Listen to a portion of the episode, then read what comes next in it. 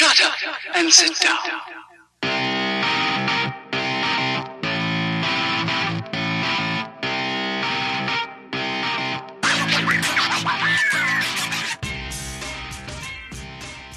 Bienvenidos a un episodio más de Confesiones de dos publicitarios y en esta ocasión tengo el gusto con Ulises Valencia. Ulises es fundador de eh, Grupo W y actualmente es director de, este, de Digital Invaders, eh, una de las escuelas, a mi punto de vista, más importantes este, en, todo lo que tiene que ver con la comunicación y la publicidad y la tecnología digital. Ahora igual, igual dije algo que no va, ahorita me va a corregir. Ulises, ¿qué tal? ¿Cómo estás? Un gusto tenerte aquí. Gracias, gracias por la invitación, Toño. Bien, muy bien. Todo en orden, afortunadamente. Qué bueno. ¿Cómo te ha ido ahorita en esta, en esta época, en estos, en estos días raros, en estos meses raros? Ya, mira, ya, ya he pasado por tantas fases en la pandemia que, que me es difícil decir que, que no me he reencontrado. O sea, me perdí, me reencontré, ya me volví a perder y ya me volví a reencontrar varias veces. Ya pasé por todas las facetas, ¿no? Desde, desde el, la resignación hasta la felicidad y ya me pinté el pelo, ya subí de peso, ya me intenté dejar la barba. O sea, ya todo, cabrón. O sea, es que estoy pasando por diferentes etapas. Yo creo que estoy en, en, mi, en mi, podría ser mi serie de Breaking Bad, mi, mi, serie Breaking Fat, ¿no? He subido de peso. Pero, pero bien, ¿eh? afortunadamente para, para, luego los estándares que se ven de tanta gente pasándola muy mal, afortunadamente he tenido mucha suerte, la vida ha sido muy generosa conmigo y estoy muy bien. Qué bueno, me da muchísimo gusto. Oye, pues bueno, te platico, como escuchaste ahorita, es confesiones de dos publicitarios. Quiero hacer dos aclaraciones acá. Una, yo sé que tú siempre, siempre has dicho que no te consideras como tal publicista o publicitario, pero déjame decirte que para, para los publicitarios te, seguramente eres un, un, referente por todo lo que has hecho que ahorita vamos a ir platicando, ¿no? Pues muchas gracias. Yo, y lo digo con, con, mucho respeto, o sea, no estudié ni la carrera de, de publicidad, ni, ni, ni soy experto en marketing, eh, y casualmente me fui encontrando con, este, con esta industria, pero respeto mucho el gremio de los publicistas y, y, son gente muy profesional, dedicada a una industria que genera muchísimas cosas, no solamente riqueza, sino también muchas emociones. Y creo que en ese sentido quizás es donde pueda coincidir en, en términos de que me, que me habría encantado ser publicista de oficio, de carrera, de espíritu, porque, porque creo que esto de provocar emociones y, y, detonar eh, cosas que la gente llegue a sentir es sin duda un, un privilegio eh, y, y, trabajar con, con ese propósito me parece que debe ser algo maravilloso. Entonces, no lo digo nunca ni con, ni con el afán de, de menospreciar al gremio, ni mucho menos, más bien creo que pues es algo que me faltó este, preparación para ejercerlo como debía. No, pero aparte, digo, imagínate, imagínate si no, si no querías o si no era intención todo lo que causaste por caso. Yo te tengo que confesar, ahora sí que voy, voy a iniciar con esa parte. Yo, ahora, ahora sí que yo fui súper fan de la fila de fans, carajo, ¿eh? yo estaba vuelto loco, yo estaba voladísimo de cómo es posible que hayan hecho esto con Facebook y creo que les fue súper bien también, o sea, en, en, términos de respuesta y en términos hasta de reconocimiento, ¿no? En términos de premios. Sí, fue una pieza interesante. La verdad es que, fíjate que fueron años de retos distintos porque ese proyecto viene a ser de las primeras cosas que sucedían en Facebook y y, y, recuerdo que cuando en la agencia surge la idea, pues hubo de todo, ¿no? Así como que eh, no creo que pase nada. Lo que, lo que regularmente sucede con estas ideas que son muy nuevas es que pues tienen muy, pocos amigos, ¿no? Entonces hay que darles por, por, lo menos el beneficio de la duda y que sucedan y ver qué pasa. Entonces, eh, esa, esa siempre fue como una filosofía de la agencia, el permitir que, pues no sé, intentemos cosas que no hemos visto a ver si eso nos detona en algo interesante y efectivamente este es un ejemplo de algo que, que sucedió un poco con, con más bien con, con, muy pocas manos de por medio, pero con muy buenos resultados. Exacto, es como decía Antoine Ego, ¿no? En, en Ratatouille, lo nuevo necesita amigos. Y, y, creo que se fue dando con la fila de fans, digo, fue lo primero, y como tú mencionas, este, era, era muy difícil ver cosas en Facebook, porque es más, no, no sé, igual me equivoco en, en, digamos, en la línea del tiempo, pero cuando salió la fila de creo que no existían ni las, ni las páginas oficiales de Facebook para marcas. Es decir, entrabas creo que como amigo todavía, ¿no? Probablemente sí, no, había, no habían perfiles de marca. Lo sí ya había, y era, esta, era una de estas cosas, era una, aplicaciones. Entonces, ya digamos que, que, existía la aplicación y usamos el, pues esa capacidad que tenía como de, de, liberar un poco los, las restricciones naturales de, de cualquier otro tipo de contenido en Facebook y, e insertar pues este rich media interactivo que tenía esta capacidad ¿no? de tener usuarios reales eh, haciendo una fila determinada para apoyar un artista, una causa, porque luego la gente también, lo interesante es que cuando tienes una buena idea, o sea, es decir, una buena idea se puede medir también por cómo la gente se apodera de ella y, y, te la arrebata y se vuelve cualquier otra cosa menos lo que tú habías pensado. Entonces, esta fue una de ellas y de pronto había fila de fans para cosas que no eran eh, necesariamente el propósito por lo que habíamos creado. Recuerdo que había fila de fans para, pues, no sé, un restaurante, unas gorditas o cualquier cosa. Genial. Y eso hacía que, eso hablaba bien de la idea, ¿no? No solamente era para artistas y músicos, sino era para, para cualquier cosa y la gente hacía fila para ello. Sí, exacto. Ahora sí que para los más nuevos que nos estén escuchando por ahí voy a ver si, si, si, si, encuentro el caso todavía. Lo debo tener guardado en un disco duro porque soy medio, medio coleccionista de bonos, te lo juro, eh, te lo juro. Estar en el Vimeo.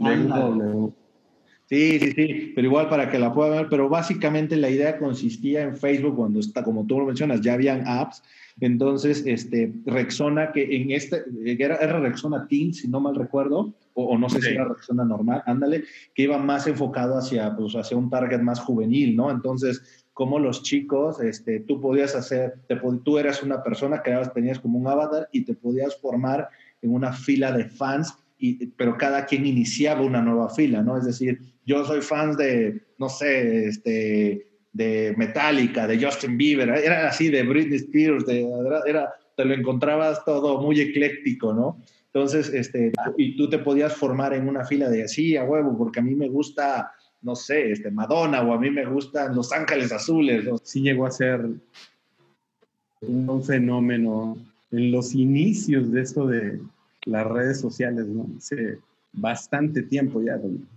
Sí. No, y, y, creo que si lo vemos así, no, no fue tanto, fue hace que como 10 años, 11 años, ¿no? Y, pero, es, pero, pero ya con lo que ha avanzado la tecnología lo vemos lejísimos. Bueno, lo que pasa es que el, el, los años internet son como los años perro, ¿no? Entonces, 11 años, 10 años. Pues estamos hablando de varias décadas en, en términos de hábitos del usuario y de experiencias y demás.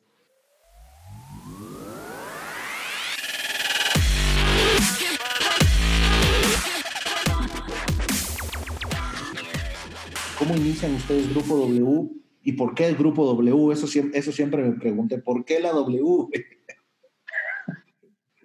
Este, pues mira, empezamos en el 99 básicamente con la premisa de hacer lo que quisiéramos con los medios interactivos. Es decir, nuestra, nuestro, cuando, cuando decidimos formar W, estamos trabajando en una compañía que hacía CD-ROMs, que son estos compact discs que traían eh, desarrollos interactivos que corrían como software.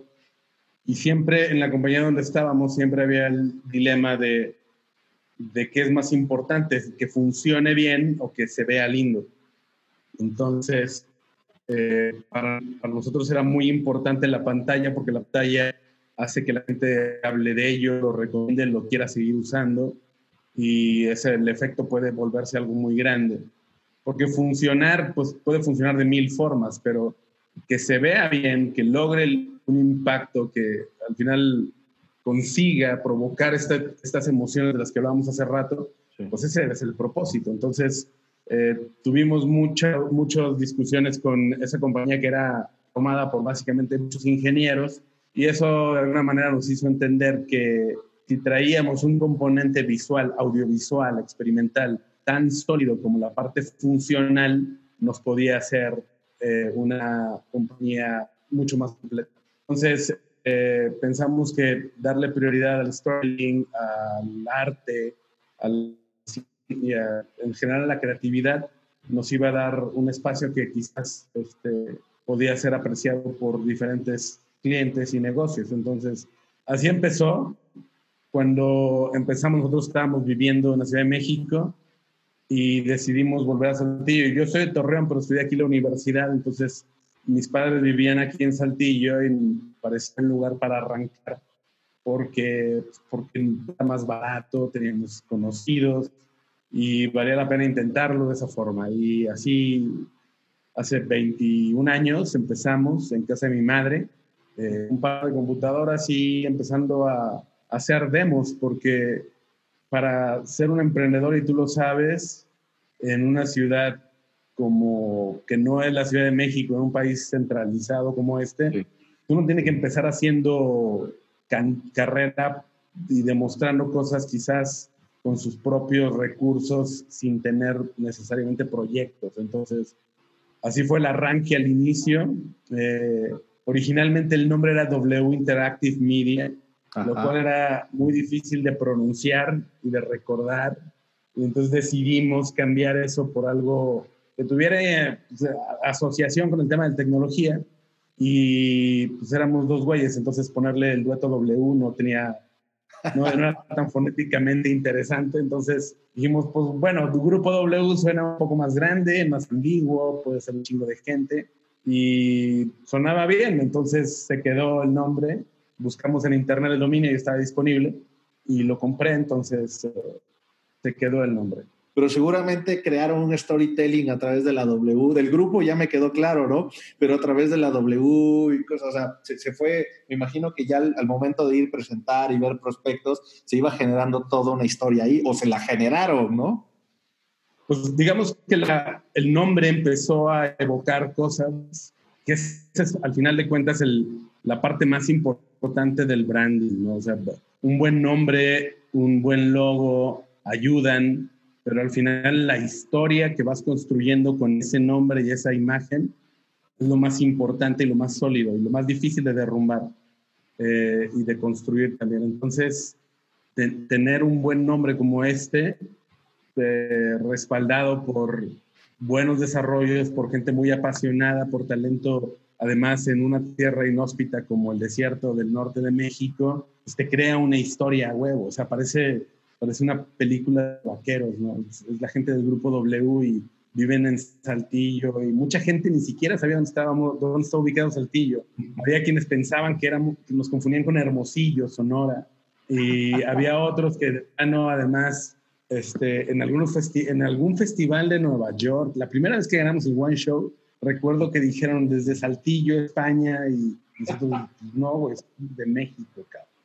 Y este y, era, y siempre daba lugar como a la anécdota, ¿no? ¿Y dónde está Saltillo? ¿Por qué están allá? Y, entonces la explicación, la historia corta, larga era, pues eso, somos de allá, somos norteños y hay un chingo de ventajas, ¿no? Entre ellas la carne asada, que también pareciera mentira, pero es un ritual que fortalece y, va volviéndose parte importante de, las historias de, en torno a la creatividad.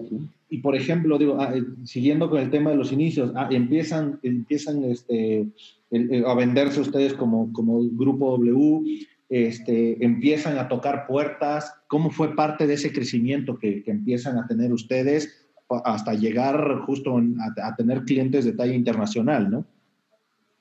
Pues eh, en, en, la estrategia más básica que te puedo sintetizar es que eh, buscábamos siempre que las piezas tuvieran potencial de quedarse en el portafolio.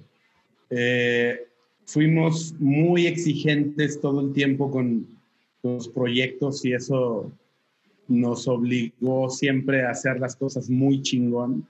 Y ese era como el hambre y el espíritu todo el tiempo. De hecho, la filosofía un poco era, si alguien nos contrata y nos paga 10 pesos, hagamos que el proyecto, el proyecto parezca que costó 20 pesos. Llega el siguiente cliente y dice, está muy chingón, ¿cuánto, cuánto cobraron por esto? 20 pesos. Pues va, güey, quiero uno igual. Y hacíamos algo que parecía de 40 pesos. Entonces siempre invertíamos mucho tiempo, mucha energía, mucha pasión en los proyectos. Y eso al final nos terminó construyendo un portafolio que, que excedía las expectativas, tanto locales como regionales, y luego se volvió un tema de carácter nacional de manera muy automática. O sea, te hablo de que no tuvimos que hacer un esfuerzo por empezar a acceder a los mercados más allá de Saltillo. De forma muy natural. Primero Monterrey, luego alguien en Ciudad de México y casi de manera inmediata el mercado internacional con la intención siempre de hacer cosas muy chingonas. Pues, o sea, ese era el, único eje de trabajo, Eso no, no creas que era, hagamos el mejor negocio posible o quiero trabajar con esa marca, tampoco. O sea, simplemente era de, hagamos algo bien chingón. ¿Sabes, qué? era una motivación era, era poder mostrar el trabajo en el mundo y que nos sintiéramos orgullosos de ello. Que la gente en el mundo apreciara el trabajo que, que podíamos hacer acá. Y entonces ese, ese, fue de alguna manera también el motivo por el cual competíamos en los festivales.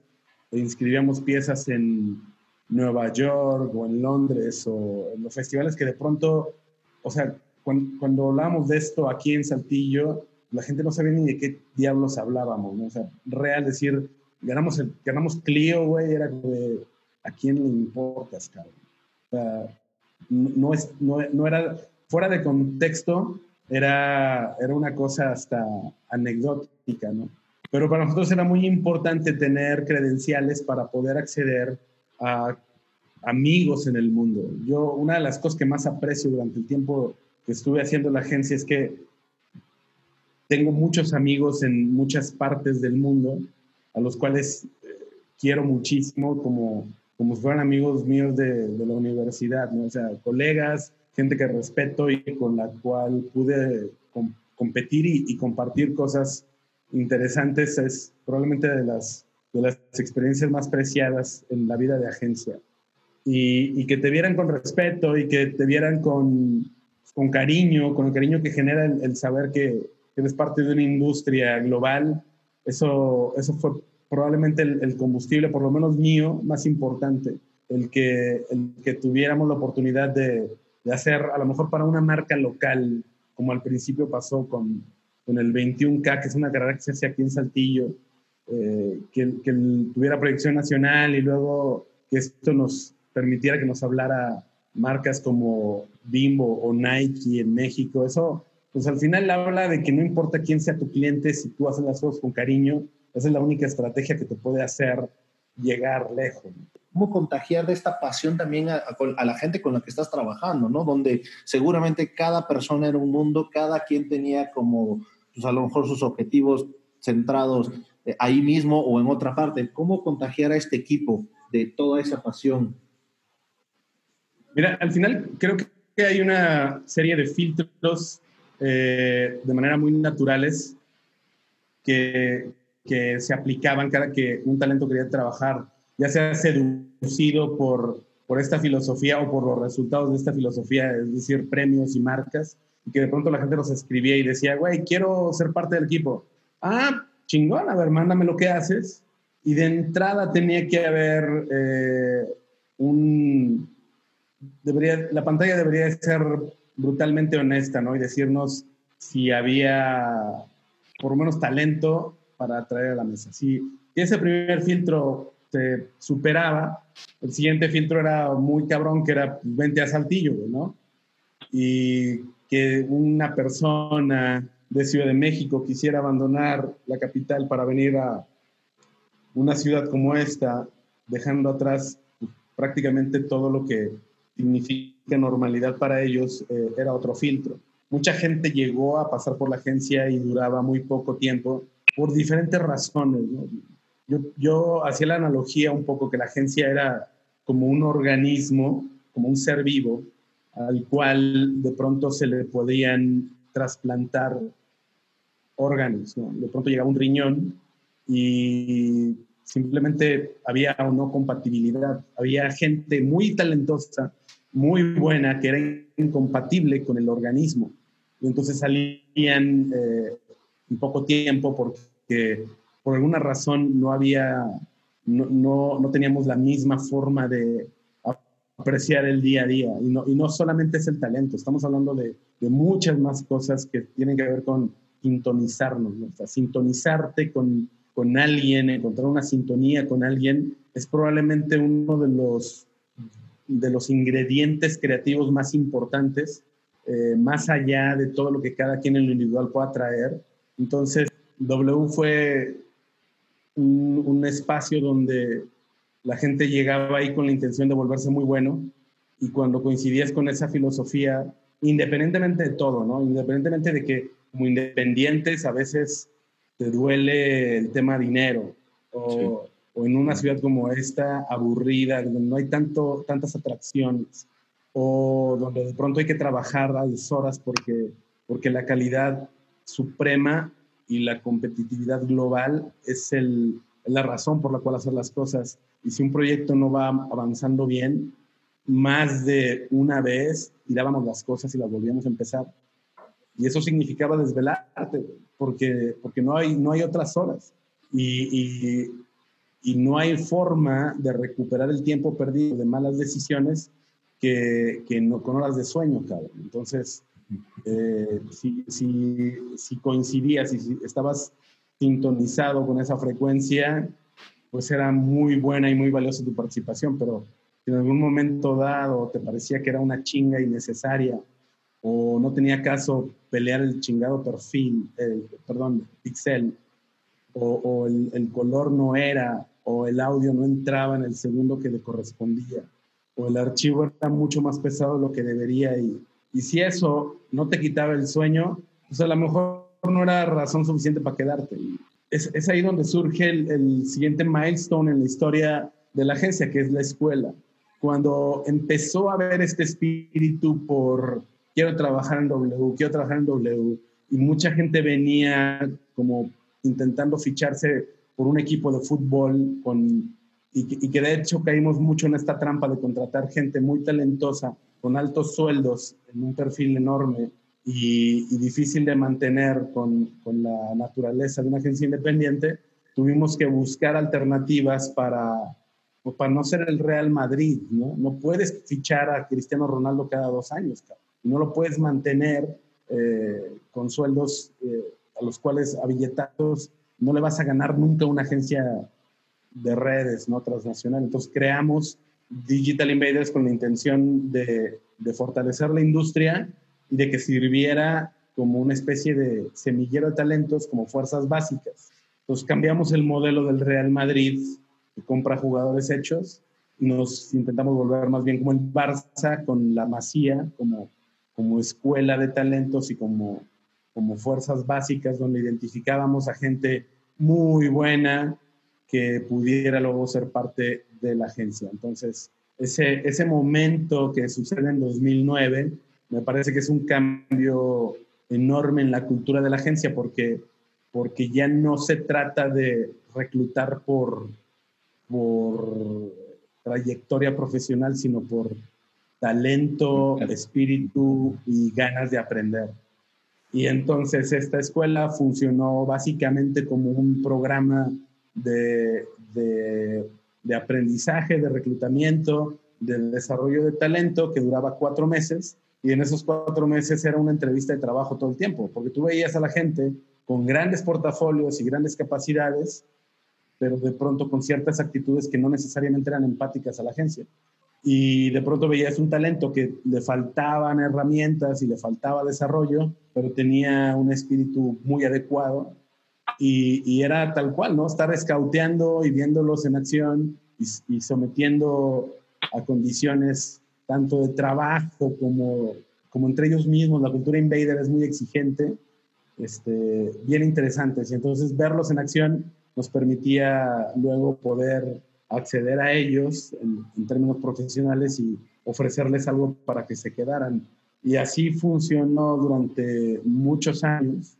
Eh, mucha gente que estudió en Digital Invader se quedaba a trabajar en W. Y eso fue este, una segunda gran etapa en la historia eh, porque nos permitió dejar de, de, pensar en de dónde vendrá el talento. Ya no podemos contratar de fuera. Eh, y nos ayudó a, tener una cantera importante, con lo cual eh, pues siempre valía la pena disponer. Tu percepción de, en, el tema de la búsqueda de premios desde hace 10 años para acá, o de cuando iniciaron hacia acá, ¿ha cambiado en algo? Eh, hay un momento donde es muy importante eh, y, ese, y ese momento ya pasó.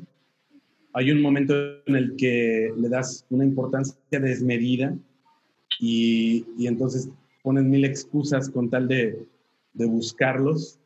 Eh, ese momento afortunadamente ya pasó y, y hoy no siento que le quite mérito. Tienen una importancia muy grande sin embargo, no deben de ser nunca la razón por la cual estar haciendo lo que estás haciendo. Eh, yo yo me, me, gustó mucho el mundo de los festivales por, porque ganarlos te daba esta visibilidad, pero también ganarlos te permitía acceder a una elite en la cual luego te volvías parte de los jurados. Y yo estuve de jurado en prácticamente todos y de verdad que hice muchos amigos y tengo muy buenas experiencias de estos jurados, porque te, te abre la mente en muchos eh, ámbitos, ¿no? Te das cuenta de realidades distintas, tanto de industria de, como, como creativos, pero también de industria como consumidores.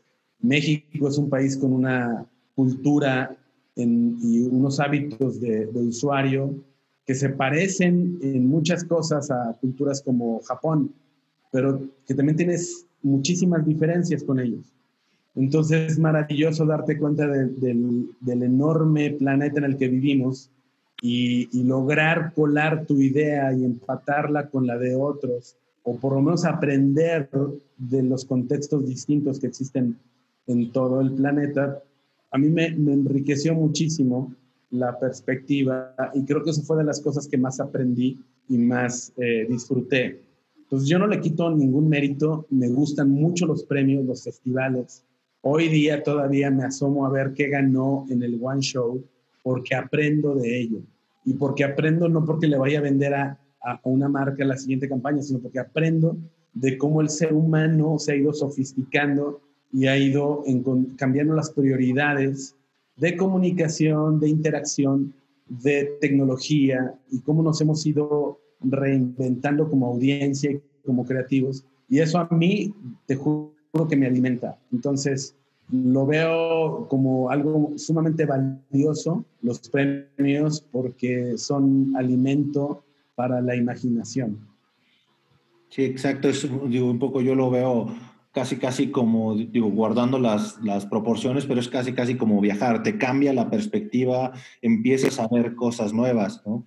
Yo, yo siempre incluso trato de decirle al, al, equipo, al equipo que, igual este, con el cual trabajo, o incluso con los chicos en los que tengo oportunidad de dar clases, como si fuéramos futbolistas de la Liga Mexicana, ¿no? No por eso vas a dejar de ver el fútbol de España, no vas a dejar de ver el fútbol de Italia, no vas a dejar de ver el, fútbol de, ¿cómo se llama?, de Inglaterra, las ligas importantes, ¿no? O sea, no nos vamos a encuadrar nosotros en, no, no, no, yo ya juego aquí en primera división o en primera A y, y me olvido de los demás, ¿no? Yo ya soy el fregón por estar aquí, ¿no? O sea, algo se puede aprender todo el tiempo, ¿no? Y con el tema de los, de los concursos, de los festivales, creo que, creo que aprendes mucho de eso, de qué están haciendo otros, también es inspirador hasta cierto punto. ¿no?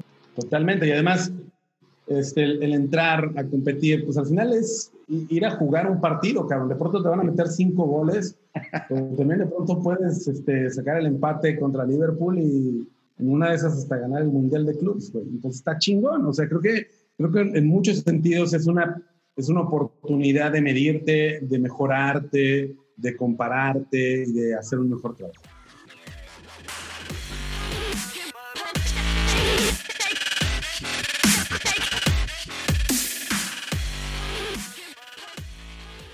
Yo, conocí la, agencia, la que estaba, la, de la alberca, eso me acuerdo clarísimo, porque estaba la alberca como en medio, y todo alrededor las oficinas.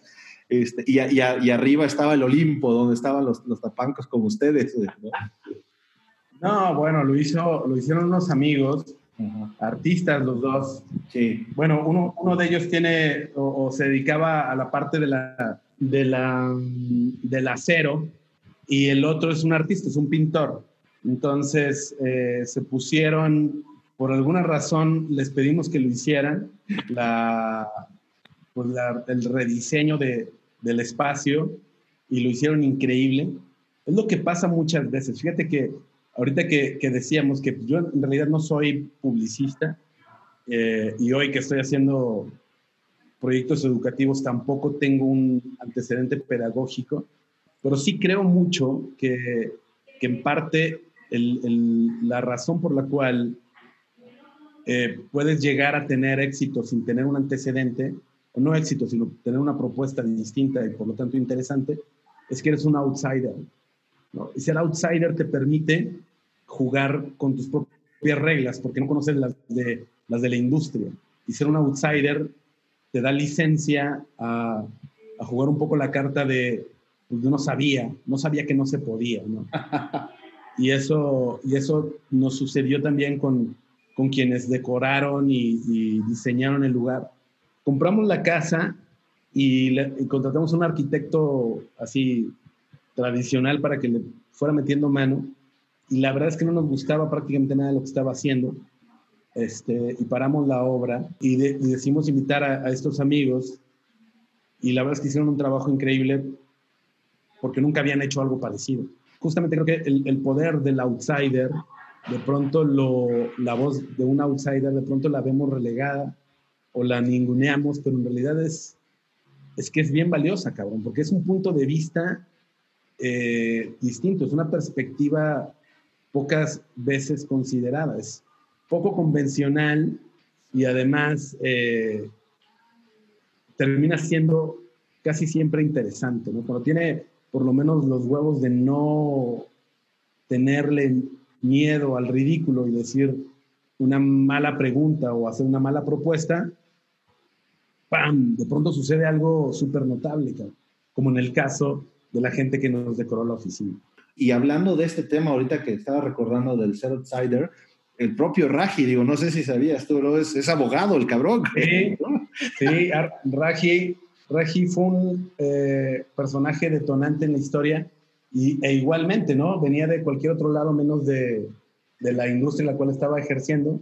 Y eso también, justamente, tienes razón, Regi fue un outsider que fue increíblemente útil e inteligente en sus aportaciones porque, porque siempre tratamos todas las cosas desde el territorio de, del, pues yo creo que sí se puede, ¿no? Hay que intentarlo y eso fue increíble.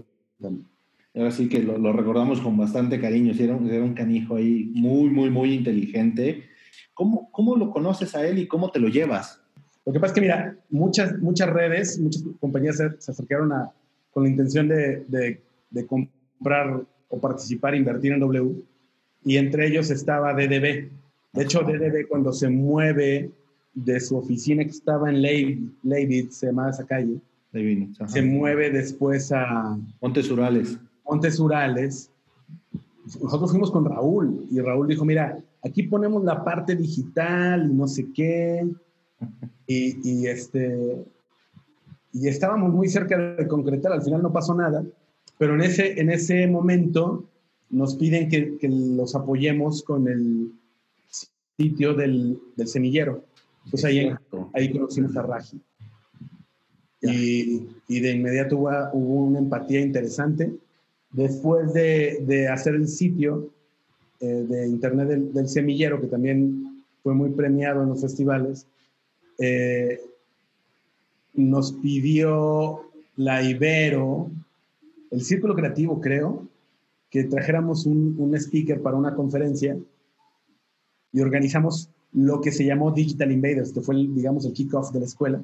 Trajimos a Reina Moto, de, de justamente de, de AKQA, de California, a dar una plática y ahí mi Raji me ayudó como, como parte de los, de, de, los primeros, de las primeras actividades Invaders a darle una recepción y un, un paseo por la vida nocturna de la Ciudad de México. Y mira que se la conocía.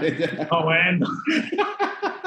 un embajador, mi Raji. Entonces fuimos... Mira, fuga adelantado al, al, ¿cómo se llama? Al Airbnb Experience. Oh, bueno, o sea, fue, fue realmente un privilegio pasar.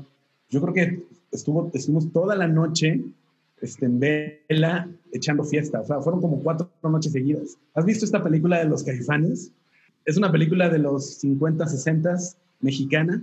Eh, y, y, yo creo que es una noche muy parecida porque empezamos en la lucha libre, luego fuimos a cenar un Beats, luego fuimos a una fiesta en el departamento de alguien en la Condesa, después nos llevó a un after, terminamos en, en la azotea de alguien este, y, y, fue una, una, una gran eh, aventura organizada obviamente por mi querido Raji. Sí, sí, te digo, era un adelantado en el Airbnb Experience y, y, aparte había, había un catálogo, ¿no? O sea, desde, desde barrios bajos hasta, la, hasta seguramente lo más nice que se conocía este canijo. Sí, no, de hecho, este, justamente lo que tenía Raji era que, que en la misma noche podías ir podías tener, te digo, cinco mundos distintos. Sí, sí me tocó por ahí una, una, una, que otra noche de mezcales con este canijo. Oh, bueno. Eh, quiero, aprovechando tu, tu, espacio, ¿no? agradecerle eh, a Raji, como lo hice varias veces en persona, eh, eh, su contribución enorme al proyecto Invader y del cual sigo recurriendo mucho a sus pláticas y conversaciones, a su memoria, para tomar algunas decisiones. Entonces, donde quiera que esté mi queridísimo carnal Rubén Ruiz, le mando un beso y un abrazo al cabrón. Y, y, un, y, un, mezcal a su salud. Un, saludo también a donde quiera que esté el buen Raji, también se le recuerda con bastante, bastante cariño. Y creo que eso es como el, lo, lo, mejor que, que, se pudo haber llevado, ¿no? Como el recuerdo y, y esa parte de la historia, porque así como te digo, a mí en su momento tuvo la oportunidad de ayudarme. Yo puedo decir que tuve la oportunidad de, de, de, meterme en esta industria y seguramente muchísimas, pero muchísimas personas más que lo deben de recordar con bastante cariño. ¿no? Y, y, prácticamente, bueno, regresando al tema ahí con, con Invaders y también con, con, el Raji, el buen Raji, termina esta, esta, esta ¿cómo se llama? Pues esta empatía con, con la Ibero y, y, a través de la conferencia y de ahí platican, me imagino. Sí, de ahí ya estábamos, ya habíamos platicado el plan, eh, ya se había Raji subido al tren y pues, básicamente anunciamos que estábamos lanzando la escuela y nos llovieron aplicantes para entrar a la primera generación. Esto creo que fue por ahí de marzo y nuestra primera generación salió en, empezó en septiembre. Entonces, eh, durante esos meses llovían correos, la gente preguntando y reclutamos, elegimos de entre, de entre 100 portafolios aproximadamente a los primeros 15 invaders. Uh -huh. Vino vino gente de todo el país a la primera generación y muchos de, algunos de ellos se quedaron a trabajar en W. Y tengo eh, información de que algunos otros, eh, pues empezó a sucederle lo que luego le sucedió a muchos más, que es eh, empezar a trabajar para el mundo. ¿no? Se fueron a Dubai, a China, eh, algunos otros se fueron a Australia, hay invaders en Alemania, en Inglaterra, están en Estados Unidos, por toda Sudamérica también. Y al final habla bien del, del propósito de la escuela, que era fortalecer, profesionalizar la industria interactiva. Y, y, es una misión con la cual luego ya extendimos el programa a una etapa más seria, más universitaria, más profesional.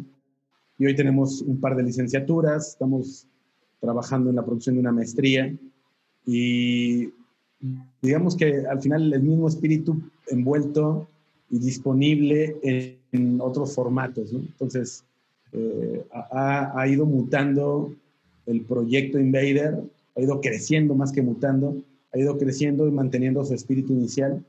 Y seguimos conservando una foto de Raji en el muro de, de las generaciones, porque, porque la verdad es que yo le agradezco un montón de cosas a, a Rubén, a Rubén Ruiz, porque fue absolutamente generoso con el proyecto. Fue un tipo que definió mucho de cómo debían hacerse las búsquedas de talento, las experiencias intensas, invaders, y de alguna manera le dio forma a un espíritu que, que, que, la agencia había forjado y con el cual habíamos vivido, pero lo, lo, llevó a un público y a una serie de experiencias que no teníamos nosotros contempladas. ¿no?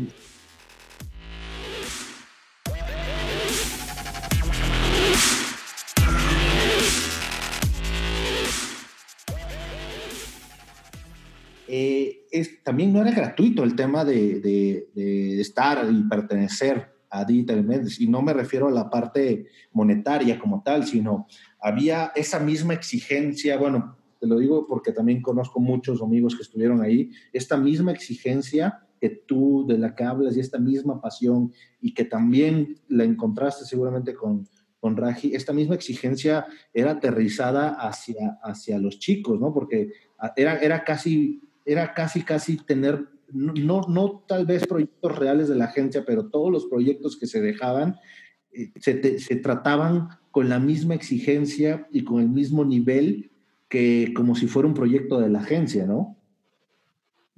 Sí, quizás hasta un poco más, ¿eh? porque la agencia, la vida de la agencia tiene este, muchas oportunidades creativas, pero también tiene muchas limitantes. O sea, Ahí al final tienes un, comprador que es tu cliente, que de pronto puede aplicar ese botón de pánico que dice, pues, este, lo tienes que cambiar y punto, eh, por más de pelees y etcétera, y que pudieras tener tu director Scott, ¿no? Para ti, tu portafolio, pero terminas entregándole lo que, lo que cliente exige, ¿no? Ya en, el último de los casos. Pero, pero la escuela al contrario, o sea, la escuela estás aquí para venir a equivocarte no vienes aquí a hacer un trabajo safe. Entonces, esa, esa parte, e, esa es la del día a día. O sea, si alguien trae en Invaders desde el día uno al día de hoy una idea safe, se regresa a su casa. Porque no puedes venir a apostar por tu carrera creativa haciendo trabajo que podría comprarte cualquier cliente convencional para cualquier proyecto convencional porque estamos en teoría intentando crear una comunidad, una, una industria creativa, interactiva, que tenga muchas credenciales y muchos huevos, y para eso pues hay que desafiar. Y lo primero que tienes que desafiar son tus propias limitaciones, tus, propias, eh, tus propios bloqueos creativos, donde dices, puta, es que esto nadie me lo va a comprar y nadie, nadie lo va a querer. Por eso hay que hacerlo, cabrón. Por eso mismo tienes que apostar por esas ideas que, que no cualquiera te compraría y que no cualquiera se atrevería a hacer. No significa eso que todo aquello que esté en, ese, en esa categoría de lo, de lo innombrable sea una buena idea. Pero si tu idea no, como dicen muchos publicistas, si tu idea no te da miedo, pues entonces tienes, esa no es una idea. Tienes que traer algo, tienes que trabajar con algo que que por lo menos te signifique un reto, güey. Un reto, un desafío porque no sabes hacerlo o porque te preocupa lo que te regresen, es decir, el feedback de la gente o porque, porque no sabes cómo lo va a tomar tu usuario. Entonces, si no está ese desafío adentro de tu idea, pues no tienes en realidad una idea. No es una idea. Tienes cualquier cosa, no un commodity creativo, pero no es una idea, porque una idea es una perspectiva nueva. Una idea es, un componente que no se había escuchado, o por lo menos es, es una mezcla de cosas que suena interesante. Pero si no provoca nada, pues entonces vuelve a empezar. Y esa filosofía se ha mantenido en la escuela con mayor facilidad que en una vida de agencia porque, porque no hay un cliente al cual satisfacer no hay un cliente que tenga una expectativa. Aquí se trabaja con el talento de la gente y se, se deconstruye el, el, intelecto y la imaginación de personas que quieren aspirar a trabajar en una industria de ideas eh, que te puede comprar en cualquier parte del mundo. Pues para eso pues, hay que ser mejor del, que el promedio, o por lo menos diferente, más notable y por lo tanto difícil de ignorar. Y se habla mucho, por ejemplo, y, creo que yo me sumo un poquito ahí, pero me gustaría saber tu opinión al respecto. Se habla mucho de, de este tema de que cada vez este, eh, los chicos están como buscando, eh, queriendo trabajar en otro tipo de cosas. No hay, y, hablo específicamente de la publicidad, ¿no? Que puede variar un poquito eh, en el tema digital, pero que casi nadie quiere seguir trabajando en publicidad, que hay una crisis de talento. Yo creo que a lo mejor el talento está yendo otro, hacia otros puntos, pero incluso hasta en el tema de los famosos millennials, de que buscan buscan, este, bueno, que ahorita ya no son milenios, ya están llegando otra nueva generación, ¿no? Pero que hay esta, no hay esta cultura del esfuerzo, si hay una cultura del beneficio, este, que me tienes que estar premiando por todos. ¿Tú cómo has vivido estos cambios en estas generaciones y cómo, y cómo estás viendo y cómo lo estás llevando con este nuevo talento, ¿no? Mira, yo creo, yo creo que de pronto los hemos eh, etiquetado de manera muy cruel y eso es normal porque las generaciones anteriores siempre descalifican a las nuevas y, creo que nos está faltando también ser muy autocríticos. Creo que eh, las generaciones que, que cambian tanto de trabajo y buscan trabajar desde el paraíso que quieran, me, me siento que siento que las descalificamos porque no logramos entender que, que, no les estamos proporcionando un componente fundamental en su vida que es darles un propósito. Y creo hoy que, que el, propósito debería ser parte del paquete de prestaciones de un empleo. Es decir, ¿por qué te sientas? ¿Por qué vienes a, a, esta empresa? ¿Por qué te enrolas en esta compañía para trabajar en una industria, entre comillas, creativa? Si te voy a pedir que hagas un post para una marca y para otra y para otra y vas a administrar 10 cuentas y me vas a hacer un reporte de likes como si fueran monedas de Mario Bros, como si con eso compráramos algo, como si pudieras intercambiar un millón de likes por algo. Eh, y, nos metimos en una dinámica donde no supimos darle un propósito a las cosas y ante eso las nuevas generaciones pues prefieren pues no estar contigo, ¿no? O sea, no, no hay una conexión emocional eh, porque para nosotros quizás no era tan importante tener un propósito. El propósito, como decíamos hace rato, es hacer lo que me gusta y hacerlo muy bien. Pero a lo mejor para las nuevas generaciones es de, a ver, ¿cómo estoy construyendo el planeta con este post? ¿Qué estoy haciendo por el resto de la humanidad? ¿Cómo estoy mejorando el clima o derrumbando una, una, un paradigma o transformando eh, a la sociedad publicando tres veces para esta marca de galletas, ¿no? O de chocolates o lo que sea. Creo que nos faltó darles un propósito y al no entender el valor que para ellos tiene esto, eh, decidimos descalificarlos. Y entonces creo que hoy han encontrado ellos un propósito diferente, trabajando y viendo por sus propios intereses, como puede ser viajar o aprender o intercambiar con otras culturas cosas. Y eso al final eh, creo que es algo que eventualmente se volverá más y más normal. Hay un proyecto Invader que me gusta mucho, está hecho por un par de egresados. No lo hicieron durante la escuela, lo hicieron cuando se graduaron, que se llama Please No Money. Ellos con, con su talento se fueron a recorrer Europa, bueno, el mundo más bien, y básicamente lo que hacían era trabajar diseño por comida. Entonces llegaban a una ciudad en Hungría y se quedaban a, diseñar el menú del restaurante a cambio de alojamiento y comida durante dos semanas. Entonces así iban brincando de un lugar a otro y la gente les pedía, eh, los iba como creando la, agenda y los contrataban después en, España o en Suecia o y ellos iban conociendo Europa sin recibir dinero únicamente el alojamiento y la comida. Y eso me parece que es bien interesante y es, es, un, es un rompimiento con, con los valores eh, previos, ¿no? Donde la economía era el eje de todo. Aquí no, aquí es, me dejas hacer lo que me gusta, que es diseñar, me das de comer y con eso puedo conocer el mundo. Me pareció que es un ejemplo muy bueno de cómo los valores han cambiado y, que, y que puede seguir siendo muy operante, puede seguir siendo muy funcional y puede seguir siendo muy enriquecedor para todos. Entonces, creo que, que las nuevas generaciones tienen todo el derecho a buscar eh, las cosas que les satisfagan a ellos y creo que nos toca a nosotros como generaciones más antiguas aprender de eso que están buscando para hacerlo compatible con los nuestros, con nuestros valores. Para mí es muy importante, por ejemplo, que, si busquen esta conexión con el planeta, con la humanidad, con cero prejuicios, eh, y me parece sumamente valioso lo que ellos hacen, eh, y encuentro muchas compatibilidades con hacer las cosas de manera eh, extraordinaria. Ese es mi valor. Entonces, cuando, cuando, cuando, hacemos, cuando logramos la compatibilidad ahí, creo que no hay, no hay que concentrarnos en las diferencias, sino más bien en aquello que nos hace iguales.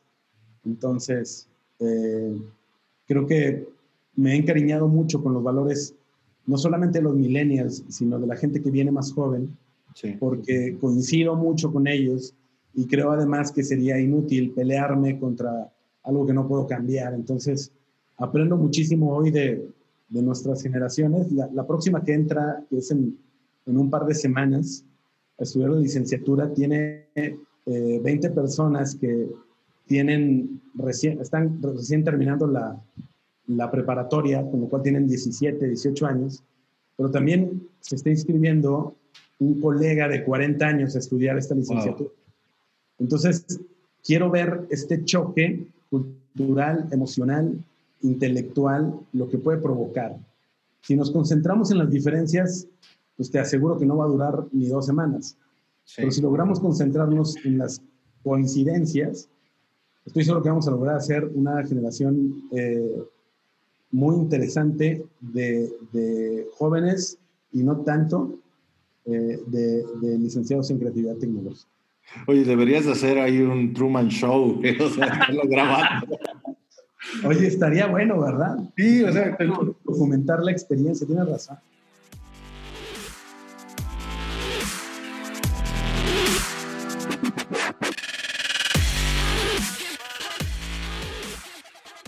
Está muy buena la plática, de verdad es una lástima porque esta plática yo recuerdo que debíamos haberla tenido en Monterrey con unas chelas y unos mezcales.